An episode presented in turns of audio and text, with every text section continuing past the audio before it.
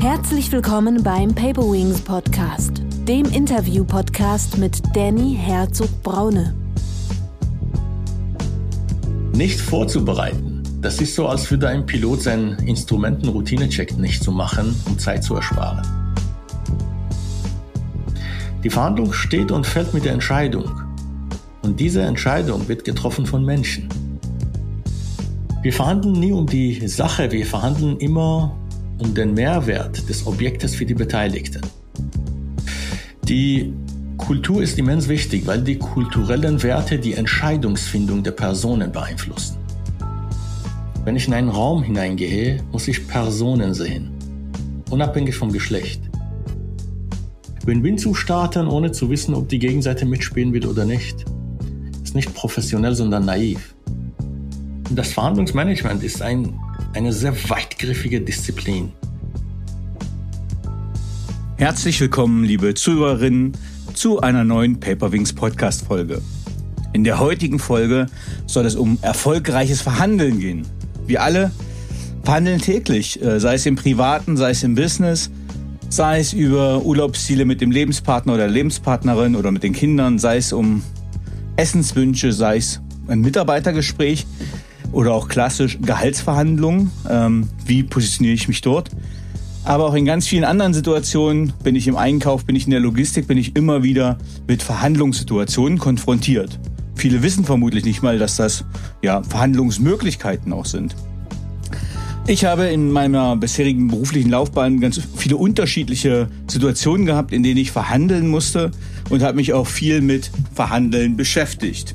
Und vor über zehn Jahren durfte ich bei einer Keynote in Berlin einem absoluten Experten zum Thema Verhandlung zuhören. Und mir ist ein Satz, äh, hat sich eingebrannt, der eigentlich offensichtlich sein sollte, aber mir gar nicht so klar war. Nämlich Geschäftsessen sind nicht zum Essen da. Diesen Satz habe ich von einem ganz großartigen Redner und Verhandlungsexperten gehört, Fuad Fogani. Mir ist es gelungen, für diese Folge Fuad Fogani als Gast in diesem Podcast einladen zu können. Er ist Autor mehrerer Bücher, zum Beispiel Negocios, Dimensionen der Verhandlungsführung, Tanz um die Macht, Geheimnisse der Verhandlungsführung oder Shadow Negotiator, der Spezialist für besondere Fälle. Und mit diesen Worten möchte ich ganz herzlich Fuad Fogani hier willkommen heißen. Und Fuad, schön, dass du da bist. Herzlich willkommen. Ja, herzlichen Dank. Ich grüße dich und all die anderen Zuschauerinnen und äh, Zuhörerinnen und Zuhörer. Fuad, wie bist du die Person geworden, die du heute bist?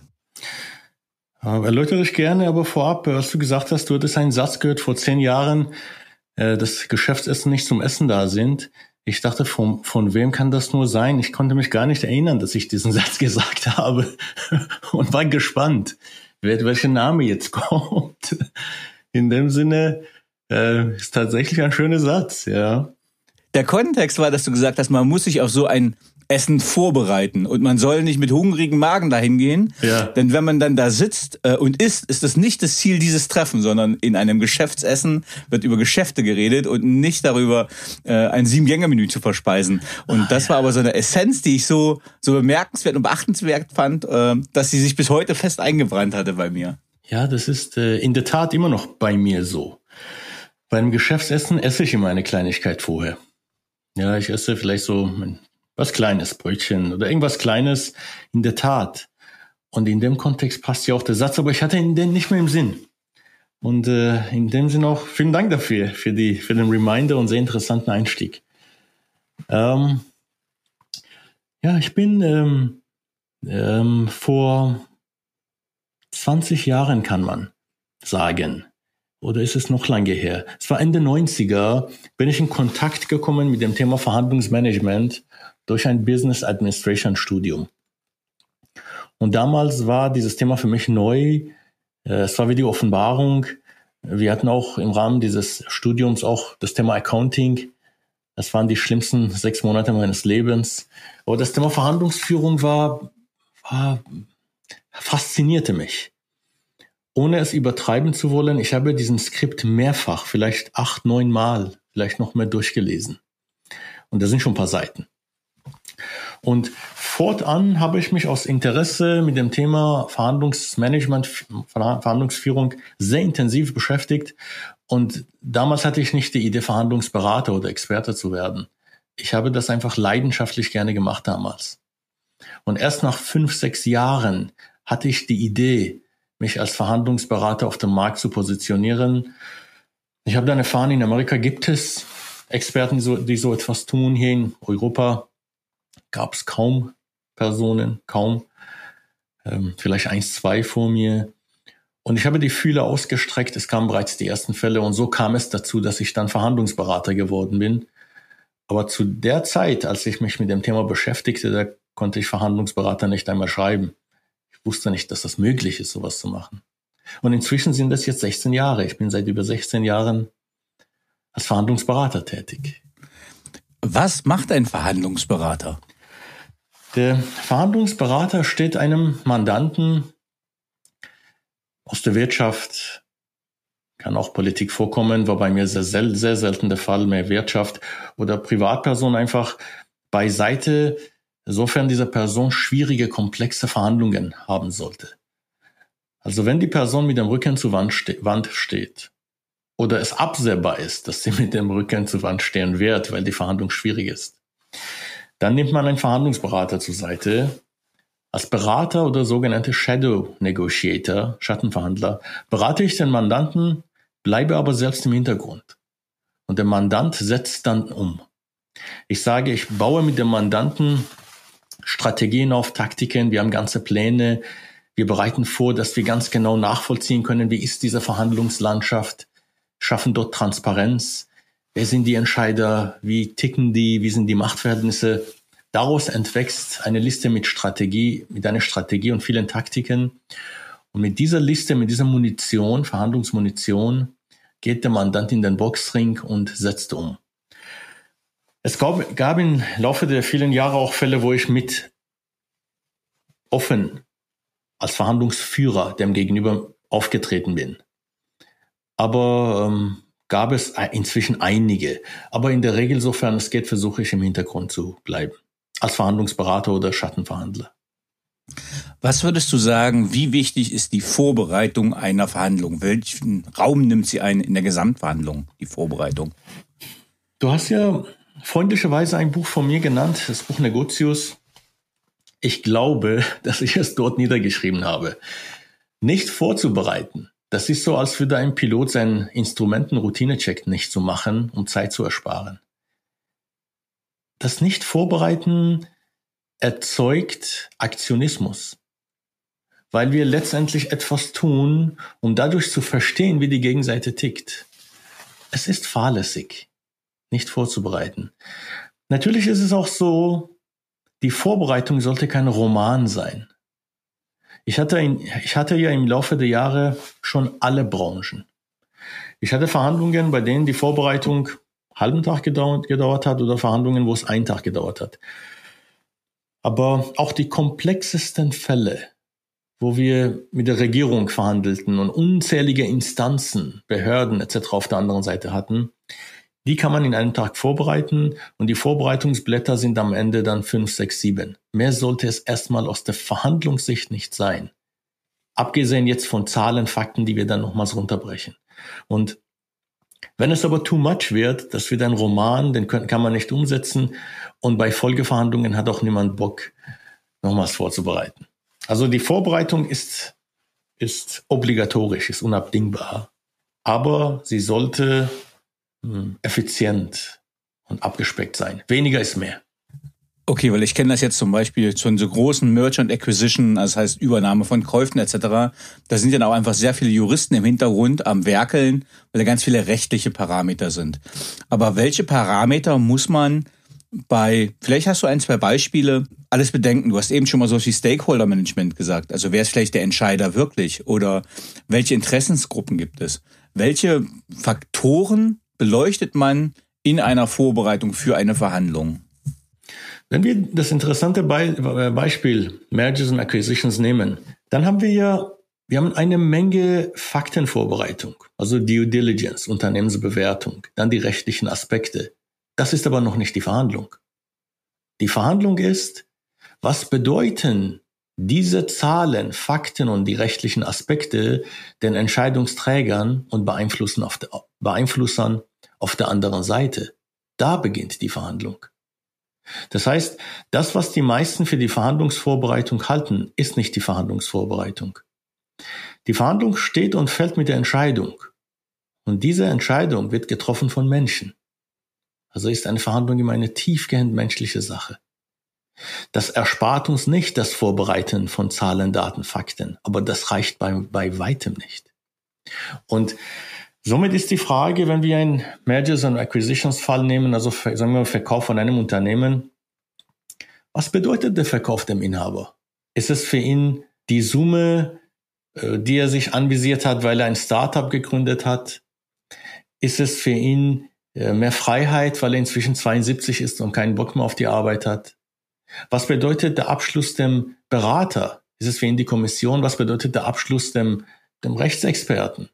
Wäre in dem Kontext es sinnvoll, wenn der Abschluss schlecht, schnell oder langsam stattfindet? Da beginnt erst die Verhandlung. Anders gesagt, wir verhandeln nie um die Sache, wir verhandeln immer um den Mehrwert des Objektes für die Beteiligten. Und aus dieser Perspektive betrachtet sind alle Verhandlungen von der Struktur gleich. Es ist dann völlig gleich, ob ich um ein Unternehmen verhandle, um mein Gehalt, mit dem Kind, damit es abends ins Bett geht oder G8-Gipfelverhandlungen. Die Strukturen sind immer gleich. Und deshalb hat man in der Tat auch bei M&A-Verhandlungen eben nicht aus der Metaebene des, der, der Verhandlungssicht, hat man nicht mehr vorbereiten, auch als bei sonstigen Verhandlungen. Wobei ich sagen muss, M&A ist in der Tat die Top-Liga der Verhandlungsführung. Von Komplexität, Intensität, in jeglichem Sinne. Nichtsdestotrotz auch ein M&A-Fall wird von mir innerhalb eines Tages vorbereitet. Und das schließt allerdings die Zahlenvorbereitung, die Due Diligence, die rechtlichen Aspekte erstmal aus. Die kommen unterstützend oder ergänzend kommen dazu. Ja, ähm, Fuad, was hat kultureller Hintergrund für einen Einfluss? Also du bist ja vornehmlich auch international unterwegs und viel international unterwegs und äh, unterschiedlicher kultureller Hintergrund hat meiner Erfahrung nach auch ja unterschiedliche Formen des Umgangs und vielleicht Erwartungshaltung. Also ich glaube, dass ein ähm, ja, wenn ich mit einem Chinesen verhandle, ist es ein Unterschied vielleicht sogar schon zu einem Japaner, zu einem Inder, zu einem Pakistaner. Welche Aspekte muss man in der Vorbereitung und Durchführung einer Verhandlung beachten, wenn es um kulturellen Hintergrund geht? Ja, äh, ich bin vorwiegend im deutschsprachigen Raum unterwegs. Ähm, der einfache Grund ist die Faulheit. Ich reise nicht so gerne. Also die meisten Mandanten von mir, 80, 90 Prozent, sind Deutschland, Österreich, Schweiz. Es kann allerdings oft vorkommen, dass wir einen internationalen Verhandlungspartner vor uns haben. Also dann wiederum vielleicht 60 Prozent der Fälle sind nur dann in diesem Raum. Ich selbst versuche mit meinen Tätigkeiten vorwiegend in diesem Raum zu bleiben.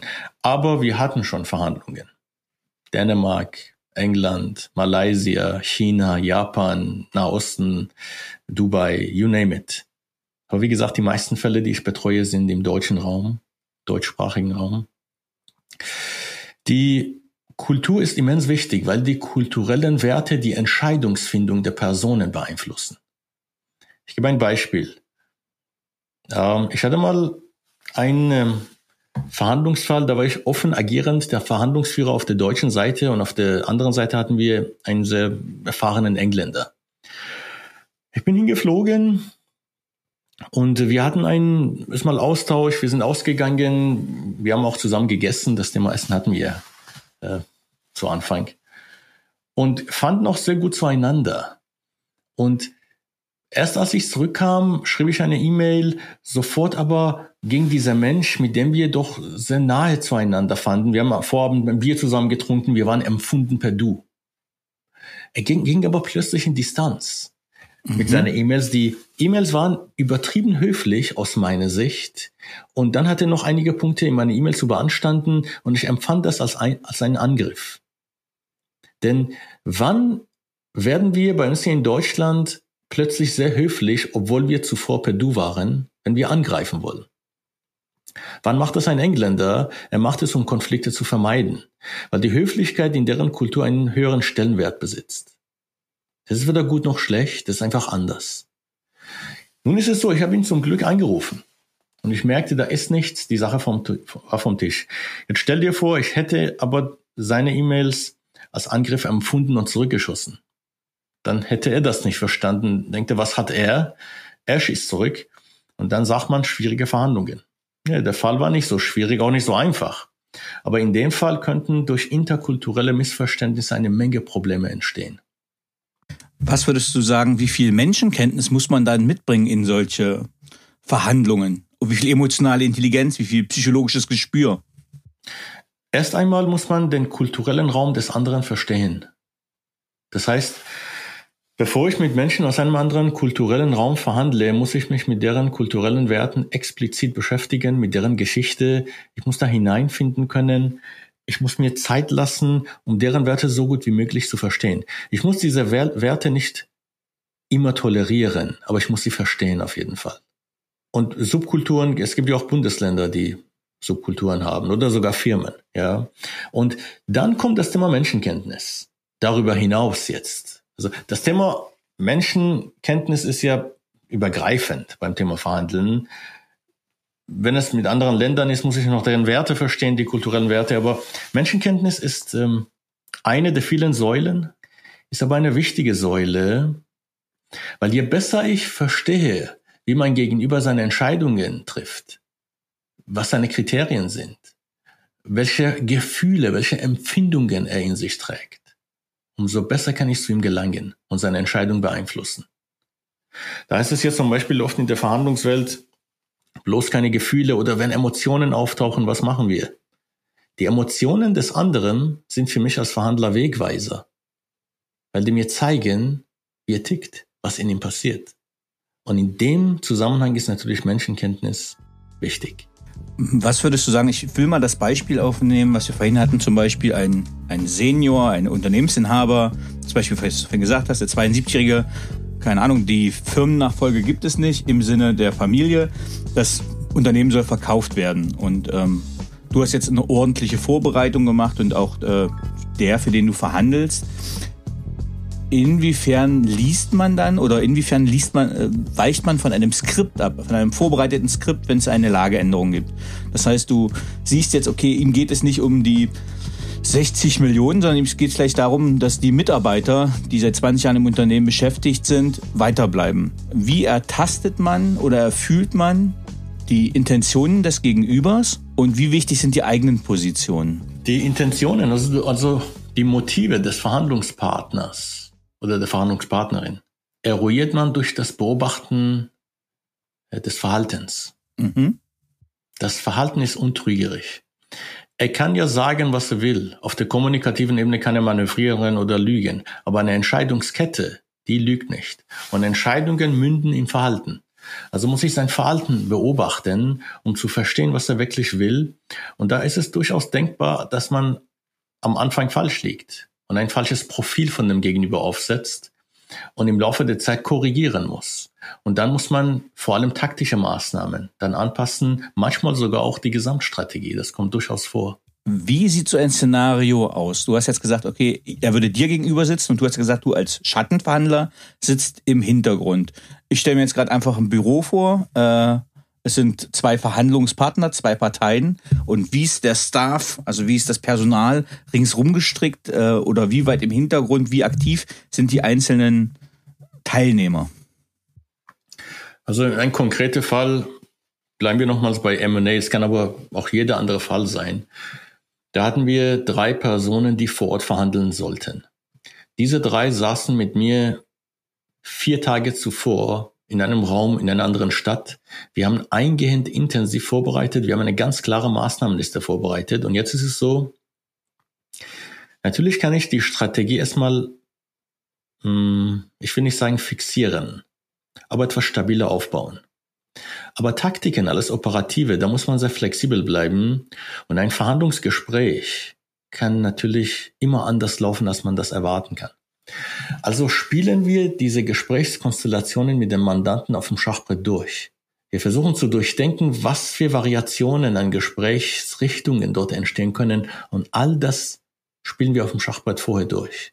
Das war dann geklärt und vier Tage später waren diese drei Personen vor Ort und haben dann verhandelt. Die Verhandlung sollte dann um 11 Uhr losgehen und wir haben um 11.15 Uhr dann angerufen, haben gesagt, das und das läuft gerade nicht weiter. Und dann haben wir wieder das besprochen. Ich bin dann absolut im Hintergrund. Ich war in einer anderen Stadt. Und dann hatte ich Empfehlungen, wie das eben zu klären wäre. Und wir haben sofort auch eine Taktikänderung vorgenommen, was auch fruchtbar war. Hätte, es kann aber auch, oft kommt es auch vor, dass die einfach vor Ort das durchsetzen und da kein Bedarf entsteht, mich zu kontaktieren.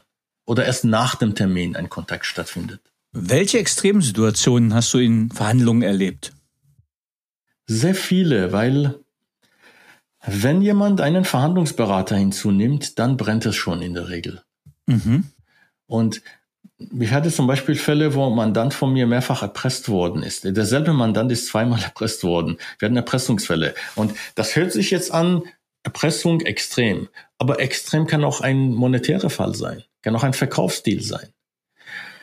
Wir hatten Fälle, Tauziehen um gesetzliche Rahmenbedingungen mit der Regierung, das war wirklich, das waren wirklich sehr komplexe, weitgriffige, aufwendige Verhandlungen zum Beispiel. Ja. Oder wir hatten einen Fall, wo mein Mandant von Anfang, Anfang an, wo seine Rechtsberater von Anfang an sagten, no chance. Da kam ich erst dazu. Äh, ich kann jetzt nicht sagen, worum es genau ging, aber es war wirklich eine, eine Dilemmasituation. Und das war aber eine wirtschaftliche Situation. Es gibt aber auch Fälle, die von der Verhandlungsstruktur nicht so komplex sind. Aber der Verhandler, der hat zum Beispiel massive Ängste. Und das macht die Situation dann auch extrem. Und dann ist, ist es weniger Beratung in solchen Fällen, es ist mehr Coaching. Mhm. Und das macht die Sache auch extrem und kann schwierig sein. Also ich hatte alle Arten von Extremsituationen, ob strukturell oder persönlich. Wie funktioniert ein Kräftespiel auf den unterschiedlichen Ebenen in der Verhandlungswelt oder welche unterschiedliche Ebenen gibt es, die es zu berücksichtigen gibt? Es gibt einmal die Ebene der Entscheidungsfindung, die immens wichtig ist. Wer, welche, wie, wie, sind die Entscheidungsfindungsprozesse auf unserer Seite? Wie sind die Entscheidungsfindungsprozesse auf der anderen Seite? Und vor allem auf der anderen Seite brauchen wir immens viel Transparenz. Dann gibt es die Machtebene. Und da gibt es, bei dem Thema Macht sprechen wir dann über faktbasierte Daten. Inwieweit sind die abhängig von uns und viele andere Aspekte, die die Machtverhältnisse klären. Die müssen wir natürlich sehr gut nachvollziehen. Denn wenn wir die Macht haben, müssen wir die ausschöpfen. Wenn wir sie nicht haben, müssen wir aufpassen. Wie weit gehen wir dann? Und darüber hinaus gibt es noch weitere faktenbasierte Aspekte. Ähm, ich musste lange ausholen, um das zu erläutern, die man sich anschauen kann. Aber ganz grob würde ich differenzieren zwischen Sachebene und zwischenmenschlicher Ebene. Ganz grob. Und all die genannten Aspekte kann man auf diesen zwei Ebenen einordnen. Und diese zwei Ebenen, die beeinflussen einander permanent. Ähm, das heißt, diese, dieser Faktor mentale Agilität in dem Prozess, ist das eine Kompetenz, die dann ein Schattenverhandler mitbringen muss? Sie müssen differenzieren. Wenn, wenn wir eine Verhandlung vorbereiten, dann haben wir Zeit. Wir können uns in aller Ruhe hinsetzen und, aus dem Intellekt heraus, in aller Ruhe, ohne Ablenkung, auch alleine oder zu zweit die Verhandlung vorbereiten. Also hier ist die Verhandlungsführung ein ein wissensbasierter Prozess. Aber wenn jemand vor Ort sitzt und die Verhandlung durchführt, dann wird die Verhandlung zu einer Fertigkeit. Und da kann ich nicht wissensbasiert vorgehen, denn alle, alle Entscheidungen, die ich bei, die ich während zwischenmenschlicher Interaktionen treffe, die kommen aus dem Bauch, die kommen aus meinem, vorwiegend aus meinem Unterbewusstsein. Deshalb machen wir so viel Fehler dann. Und deshalb ist es eine Fertigkeit. Das ist so wie das Tennisspielen. Ich kann 30 Bücher zum Thema Verhandeln lesen, aber vor Ort kann ich die nicht umsetzen. Warum? Weil das Wissen ist im Kopf. Aber das, was ich verstanden habe, das ist immer ein, das muss immer emotional verdaut werden. Das ist in meinem Bauch. Und in diesem Kontext, also bei der Umsetzung einer Verhandlung, da muss ich flexibel sein. Da muss ich Agilität natürlich mitbringen. Aber ich als Verhandlungsberater bin dieser Dynamik selten ausgesetzt. Mhm. Ich bin der Dynamik nur dann ausgesetzt, wenn ich offen agierend als Verhandlungsführer die Sache übernehme. Habe ich auch gemacht. Und dann bleibe ich auch agil. Ja, wobei ich dann auch unzählige Methoden umsetze. Aber jeder andere, der permanent verhandelt, der braucht diese Agilität stets. Weil, weil die Verhandlung bei der Umsetzung eben eine Fertigkeit ist. Es ist kein Wissen. Also Wissen reicht nicht. Welche Fehler kann man in einer Verhandlung machen? Unzählige. Also das Schlimmste ist natürlich Zusagen jede, jeglicher Art, die, ähm, die uns in, seine, in eine Sackgasse hineinmanövrieren. Aber auch ein, ein Fehler, der doch öfter anzutreffen ist, als man meint, ist, ist der folgende. In der Verhandlungswelt gilt der Slogan, Leitsatz, Trennung von Sache und Person. Und darunter verstehen viele, ich kann mich jetzt komplett auf die Sache fokussieren, das war's. Dem ist nicht so, denn wenn einmal zwischenmenschlich Unstimmigkeiten im Raum sind, wenn ein Konflikt vorhanden ist, dann kann ich tun und lassen, was ich will. Dieser Konflikt wird sich auf die Sache abfärben. Ich kann das nicht verhindern. Das heißt, um die Sache von der Person zu trennen, muss ich eine gute Beziehung mit meinem Verhandlungspartner aufbauen. Nur dann gelingt es mir, die Sache von Person zu trennen, denn dann kann ich die, die persönliche Ebene komplett ignorieren, praktisch. Und das verstehen viele nicht. Viele üben zu viel Druck auf der persönlichen Ebene aus. Und das kann ich nur dann tun, wenn ich im Kontext von Macht am längeren Hebel sitze. Also bei einigen Arten von Einkaufsverhandlungen zum Beispiel. Das ist spannend. Ich stelle mir das gerade, ja, keine Ahnung, wie ein Boxkampf vor. Äh, da ist es so, dass man vielleicht äh, den Gegner versucht einzuschüchtern mit einem besonderen Drohgebaren. Äh, und das wäre jetzt quasi das Gegenteil bei einer Verhandlung, dass ich sage, okay, ich möchte erstmal eine sehr kollegiale, ja, freundschaftlich ist zu weit, aber kollegiale, sympathische Szenario schaffen, dass die Verhandlung dann quasi entspannter, besser, produktiver und damit auch professioneller läuft. Wäre das eine Schlussfolgerung, die, die du so zulassen würdest? Hm, nicht unbedingt. Ich muss, mhm. Vielleicht muss ich nochmal ausholen. Ähm, es wäre ja denkbar, dass ich mit einer Drohung weniger, aber mit einer Warnung auf der Sachebene starte. Aber persönlich immer noch eine gute Beziehung aufbaue. Sagen wir mal, wir wollen zum Beispiel die Erwartungshaltung der Gegenseite senken. Da ist ein Produkt, es kostet 500.000 Euro. Wir wollen kaufen. Und wir sagen, erstmal versuchen wir es, insofern die kulturellen Rahmenbedingungen das erlauben, eine Beziehung mit dem Gegenüber auf, aufbauen. Aber dann starten wir zum Beispiel sehr höflich, freundlich, nicht? mit 350.000. Und um das als Warnung sogar zu verpacken, machen wir Good Guy, Bad Guy Komponente, fügen wir hinzu und sagen, wir würden gerne zahlen, aber die, die Leitung oder die Bereiche, die das Budget freigeben, die machen es uns das schwierig und deshalb ja. Und ansonsten können wir, ist eine Einigung schwierig. So, das wäre die Warnung. Im Gegensatz dazu wäre eine Drohung, wenn ich sage, ich zahle nur so viel und Punkt. Damit deute ich an, dass ich einen Einfluss auf Ablauf und Konsequenzen habe. Das ist wieder eine Drohung, das Ich-Bezogene.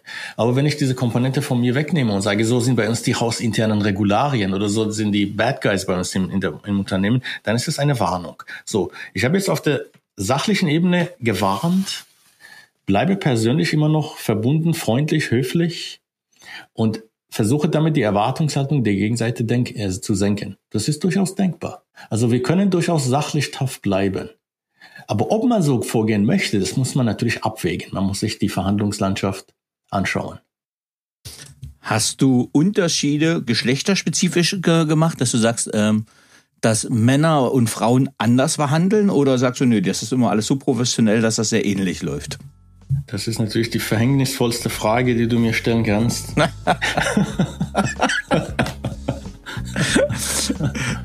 Na, du kannst es ja sehr weich formulieren. Also es ist halt immer wieder eine. Also ich ja. kann es ja, ich, ich kann ja erstmal die, äh, die Metapherhose runterlassen, will ich nicht sagen, aber ich habe halt schon in Gehaltsverhandlungen als Vorgesetzter schon oft mitgekriegt, dass Männer äh, härter und selbstbewusster verhandeln äh, als zum Beispiel Frauen. Also ich nehme jetzt mal diese Einfachsituation. Ähm, Und das gereicht bei einem ihnen dann eher zum Nachteil. Und ich habe jetzt überlegt, ob das bei komplexeren Geschichten ist, ähm, bei größeren, ob die Träger andere sind, ob die Ergebnisse dann andere sind. Ähm, ja, ist eine Frau vielleicht härter, ist sie analytischer, ist sie das sind ja Erfahrungen, es, ja keine, es geht ja nicht um Pauschalisierung, ja. sondern ich wollte einfach mal so ein, ein Stimmungsbild abdecken. Verstehe, ja. Also beim Thema Männer, Frauen gibt es einen Political Correctness Raum. Das, was uns gesellschaftlich und gesellschaftspolitisch als Wertigkeit in dem Kontext vorgeschrieben wird. Und wenn man diesen Raum von Political Correctness verlässt, ist man in seichten Gewässern. Nichtsdestotrotz, wenn man über dieses Thema redet, spricht, dann muss man sich anschauen, ob all diese Political Correctness Werte zutreffend sind. Insgesamt ist es so, wenn man die Mehrheit der Männer betrachten möchte und die Mehrheit der Frauen, dann sind die Entscheidungsfindungsprozesse in Männern und Frauen unterschiedlich. Mhm. Bei der Mehrheit. Denn es gibt Männer mit weiblicher Energie, es gibt Frauen mit männlicher Energie. Und deshalb sollte ich auch als Verhandler, wenn ich in einen Raum hineingehe, muss ich Personen sehen. Unabhängig vom Geschlecht. Denn wenn ich meine Idee von Mann oder Frau, wie der sein sollte, hier hineintrage, dann kann ich ähm, an dieser Verhandlungsrealität komplett vorbeigehen, weil diese Person vielleicht anders tickt. Mhm. Aber wenn das Verhalten der Person mir Indikationen gibt, und ich habe eine Idee davon, wie die Mehrheit der Männer Entscheidungen treffen und wie die Mehrheit der Frauen Entscheidungen treffen. Entscheidungen treffen wäre zu viel gesagt. Wie die Mehrheit der Männer, wie die Entscheidungsfindungsprozesse in Mehrheit der Männern sind und diese Prozesse in Mehrheit der Frauen. Dann kann ich anfangen, damit diese Person besser zu verstehen und zuzuordnen. Also unterm Strich, es gibt Unterschiede über die große Masse hinweg. Und es gibt auch viele Ausnahmen, aber über die große Masse hinweg gibt es Unterschiede, aber ich muss sehr vorsichtig damit umgehen. Ja, ich, ich habe das Thema ich, immer sehr stark auch in diesem Podcast, weil ich ja auch viele Frauen coache und auch im Prinzip manchmal zu mehr Selbstbewusstsein coachen möchte und mehr ja, zu mehr Engagement und teilweise zu mehr Drive, weil die teilweise meiner Meinung nach zu sehr brave Mädchen sind in einer ja, teilweise testosterongesteuerten Welt ähm, oder testosterongetriebenen Welt. Deswegen äh, mache ich dieses Thema immer wieder auf, um da auch so ein paar Punkte zu setzen. Ich verstehe. Und, und, und auch positive Botschaften. Deswegen horche ich da so ein bisschen rein, dass manche einfach, manchmal glaube ich, zu zaghaft sind und äh, die quasi in einem Boxring sind und sie denken aber, sie sind, äh, ja, ich will jetzt keine klischeebehaftete Metapher nehmen, aber bei einer anderen äh, Sportart, die vielleicht fairer oder weniger hart zugeht. Deswegen immer diese Frage und deswegen auch diese Ausrichtung. Ähm, was würdest du sagen, welche psychologischen Tricks muss man beherrschen? Also ich lese jetzt gerade von äh, Martin Limbeck das Standardwerkbuch über den Vertrieb äh, und da sind ganz viele NLP-Beispiele, was man kennt, also neurolinguistisches Programmieren drin. Es geht ganz viel um Persönlichkeitsprofile. Das Lesen das ist jetzt geschlechterunabhängig, aber sehr persönlichkeitstypenorientiert. Wie viel siehst du, wenn du in einen Raum gehst? Wie analysierst du Persönlichkeiten und daraus mögliche ja, Reaktionsfolgen eines solchen. Also wie reagiert der, wenn ich in die Ecke dränge, etc. Ist ja sehr zahlenbasiert, ist ja faktenbasiert, ist ja emotionsgesteuert. Gibt es sowas auch, was in der Vorbereitung durchgeführt wird? Absolut. Äh, Im Rahmen der Vorbereitung setzen wir von den Personen, die die Entscheidung auf der anderen Seite tragen oder beeinflussen, Profile auf. Wir profilen sie. Denn mit diesen Personen steht und fällt die Verhandlung. Denn die treffen die Entscheidung. Also ist dieser Punkt immens wichtig. Wenn ich selbst in einen Raum hineingehe, dann ich brauche Minuten, um zu verstehen, wie die Leute sind und wie sie ticken, weil ich diesen Job seit Jahren mache und mich permanent mit Menschen und Profilen beschäftige und beschäftigt habe.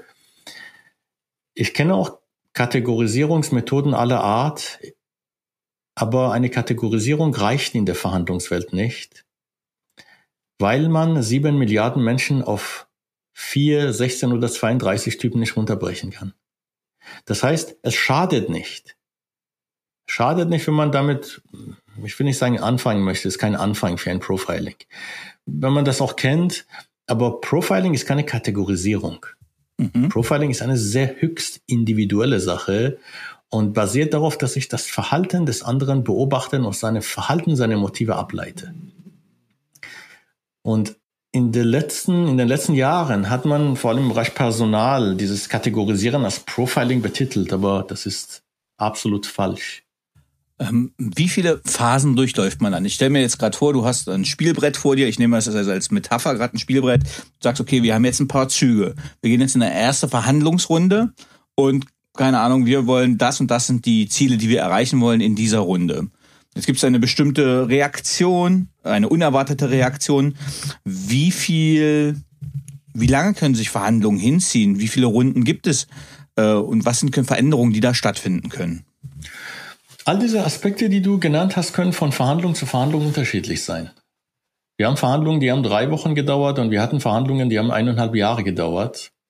Wir hatten Verhandlungen, bei denen wir in der ersten Phase nichts anderes vorhatten, als nur Informationen zu gewinnen. Wir hatten mehrere Termine deswegen. Wir hatten Verhandlungen, da gab es so viel Vorarbeit und Kontakt zuvor. Wir hatten alles an Informationen, haben sofort losgelegt. Und diese Abwägung, wann will ich was und wie viel erreichen, das ist sehr stark abhängig von den Konstellationen der Verhandlungslandschaft. Und wie viele Phasen ich aufbauen will überhaupt. Das ist eine vorwiegend taktische Frage. Und im, auf der taktischen Ebene, also alles, was ich operativ umsetze, gibt es in der Verhandlungswelt keine Prinzipien. Weil eine Taktik in der einen Verhandlung fruchtet und bei sieben anderen komplett scheitert. Deshalb ist die Beantwortung dieser Frage abhängig von der Verhandlungslandschaft, die ich vor mir finde. Ist das Ziel Win-Win? Ähm, es ist gut, wenn man als Verhandler stets mit einer Win-Win-Absicht die Verhandlung anpackt. Und ich sage bewusst anpackt, nicht startet. Ja, anpackt, also die Vorbereitung etc. Denn es ist so, wenn ich Win-Win auspacken möchte, muss ich ja irgendwann meine eigenen Karten offenlegen, meine Interessen, was ich haben möchte, damit die Gegenseite diese bedienen kann. Und in dem Moment, wo ich das tue, bin ich verwundbar. Wenn die Gegenseite jetzt Win-Lose ausrollen will, hat er eine bessere Position. Deshalb Win-Win zu starten, ohne zu wissen, ob die Gegenseite mitspielen will oder nicht, ist nicht professionell, sondern naiv. Jetzt habe ich quasi gerade, jetzt habe ich gerade eine Poker-Metapher im, im, im visuell vor dem Kopf gerade, dass ich sage, okay, ich habe halt meine Karten in der Hand und es ist schon Bluffen nicht, aber ich zeige halt auch nicht, mache auch ein Pokerface und zeige noch nicht so viel Emotionen. Ich zeige auch noch nicht, was ich auf der Hand habe. Kann ich mir das so vorstellen? Das wäre erstmal meine erste Haltung. Und jetzt die Abwägung beim Win-Win ist, kann ich dem anderen vertrauen, wenn ich jetzt meine Karten offenlege, dass er bei dieser Kooperation mitspielt. Und wenn das nicht der Fall ist, dann wäre es töricht, all die Karten sofort offen zu legen, sondern ich muss immer schrittweise meine Karten offenlegen und schaue, ob er mir dann entgegenkommt, ob er auch seine Karten offenlegt. Und zugleich muss ich auch prüfen, sind das seine wirklichen Karten? Und so könnte ich ihn in einen Win-Win hinein zwingen, sofern ich ihm nicht vertrauen kann. Wenn ich ihm aber vertrauen kann, wenn wir uns kennen, dann kann man natürlich sofort die Karten offenlegen, dann hat man auch sofort eine Einigung und weniger Aufwand. Aber so tickt nun mal nicht die Welt da draußen. Und ähm, also sagen wir ein Großteil. Also muss ich, auch wenn ich strategisch Win-Win anpacken möchte, muss ich Taktik sehr gut abwägen, wie ich vorgehe, um nicht gleich von Anfang an meine Position zu verspielen.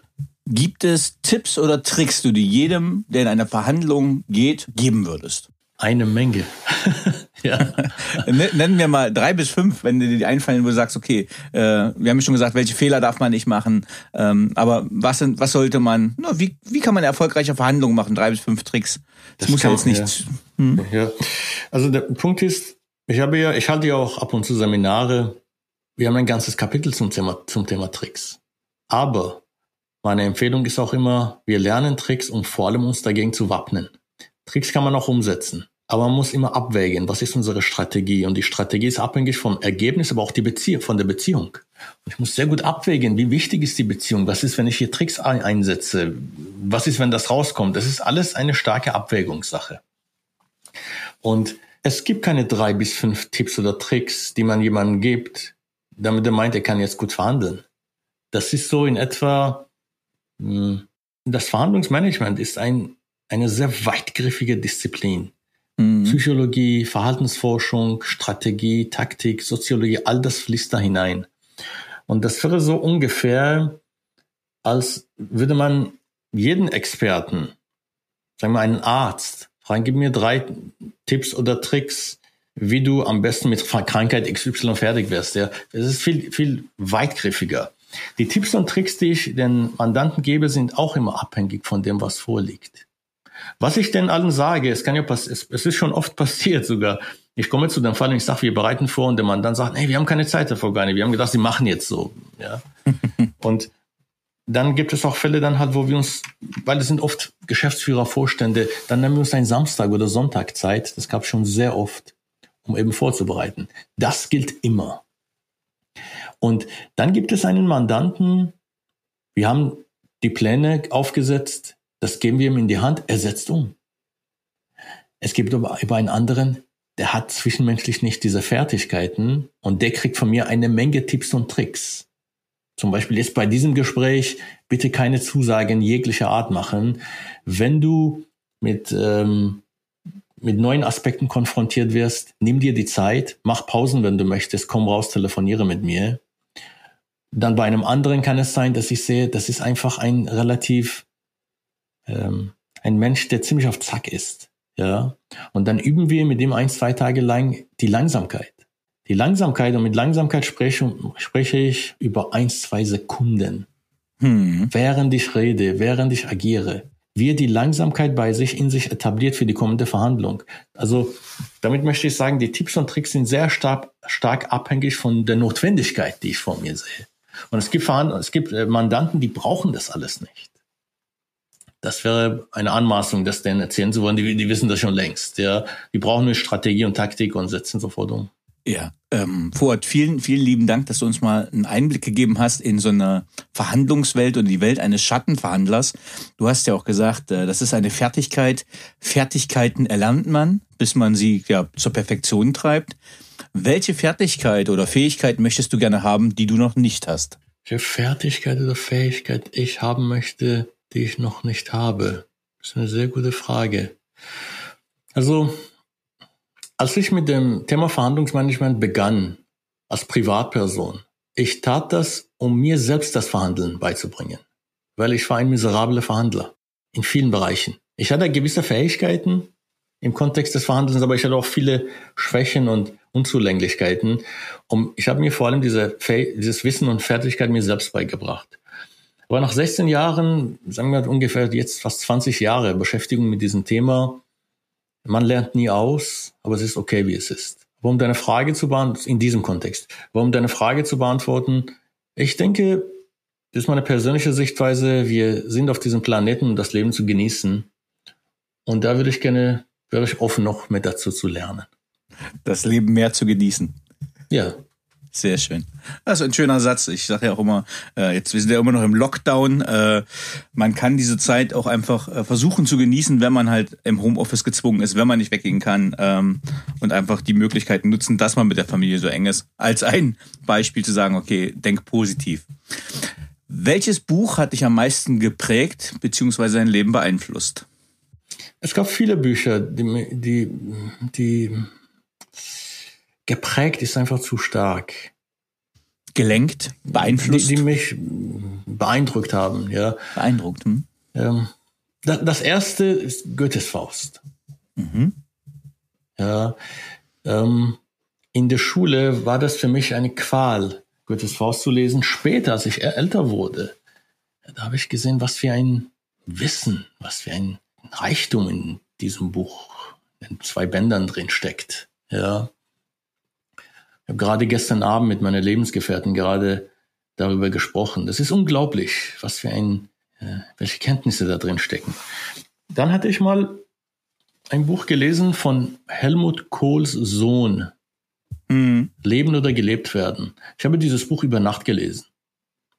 Am Stück und ähm, ich fand es beeindruckende sehr, Biografie, ja. Ja, ich fand es sehr interessant, diese hohe Intellektualität, ähm, Wobei man unabhängig da, jetzt davon, Intellektualität wird manchmal zu hoch bewertet, aber dennoch ein, ein, ein sehr gutes, sehr schönes Buch, das ich sehr gerne gelesen habe. Ähm, ich glaube, die Hintergrundgeschichte von ihm ist halt sehr interessant. Also der Blick hinter die Kulissen, hinter die Familie Kohl, und auch was für ein guter Mensch er eigentlich dann geblieben oder geworden ist, trotz aller Schicksalsschläge, die ihm quasi begegnet sind. Also deswegen finde ich den Sohn von Helmut Kohl auch sehr sympathisch und äh, sehr beeindruckend auch. Ja, auch die Betrachtungsweise, wenn ich das noch richtig, richtig wiedergeben kann, war da einmal die Rede von einem Urlaub am Wolfgangsee, entweder eine Woche oder zwei Wochen waren die vor Ort und der Sohn begann dann zu zählen, wie viele im Grunde geschäftliche Termine sein Vater so nebenbei hatte und das waren 32. Und er sagte, das war ein ganz normaler Urlaub für Helmut Kohl. Auch die, die Art zu schreiben, das war, ist wirklich ein, ein, ein gutes Buch, finde ich. Okay. Wer waren die drei Menschen, die den größten Einfluss auf deine berufliche Entwicklung hatten? Es gab keine drei Menschen, die auf meine berufliche Entwicklung hm, einen Einfluss hatten. Das war vielmehr aus, direkt aus mir heraus. Ja. Aber es gab mit Sicherheit Menschen, die einen Einfluss auf meine Persönlichkeit, auf meinen Charakter hatten. Natürlich sind da als erste an der Reihe meine, die Bezugspersonen. Die Eltern, die leben in einem weiter. Und die Frage ist, ob man das versteht und wahrnehmen kann, wann deren Stimme in einem auf, Stimmen in einem auftauchen und wann man wirklich selbst agiert. So, das ist der größte Einfluss. Ich habe darüber hinaus in meinem Leben immer wieder mit äh, Psychologen, Psychotherapeuten zusammengearbeitet, um mich besser zu verstehen. Denn um den anderen zu verstehen, muss ich erst, einmal mich selbst verstehen. Und da gehört eine spezielle Person mit Sicherheit noch dazu, die mit Gewissheit mir sehr viel äh, mit auf den Weg gegeben hat. Okay, das willst du, glaube ich, gerade auch so belassen, wie du es gesagt hast. Also möchtest die Person, glaube ich, gerade nicht nennen. Was möchtest du am Ende deines Lebens von dir sagen können, erreicht zu haben? Ich, ich weiß nicht, ob es der Person recht ist, aber wenn ich sie nennen würde, dann würde ich natürlich Prozente bekommen.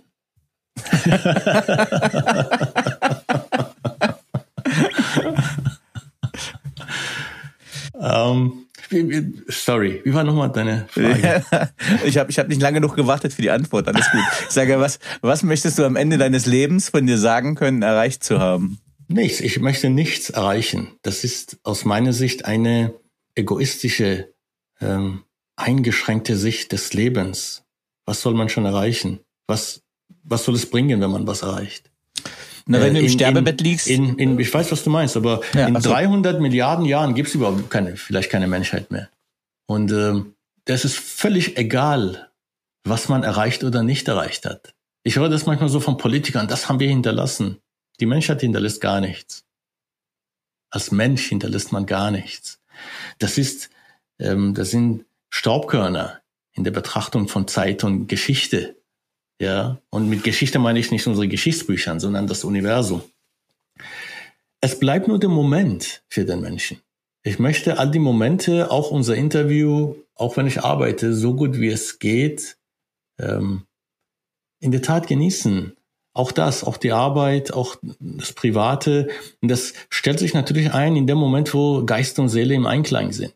Und wenn das mir gelingt, vorwiegend in meinem Leben, dann ist es okay. Ja. Das wäre jetzt nämlich ein guter, meine Abschlussfrage und vielleicht kannst du diesen Gedanken da zusammenfassen. Äh, hast du ein Lebensmotto und wenn ja, wie lautet es? In der Tat das, was ich gesagt habe. Das Leben zu genießen. Und ich muss äh, eingestehen, das war nicht immer mein Motto. Ich habe als junger Mensch keine Ahnung, was da mein Motto war, aber ich war mehr sehr kämpferisch und auch ehrgeizig. Das Motto wäre ganz sicher anders ausgefallen. Und ähm, dann hatte ich Zeiten, da ging es mir darum, mit mir selbst ähm, mich besser zu verstehen und all die Hürden in mir beiseite zu schaffen. Aber jetzt die letzten zehn Jahre würde ich sagen, das Leben zu leben.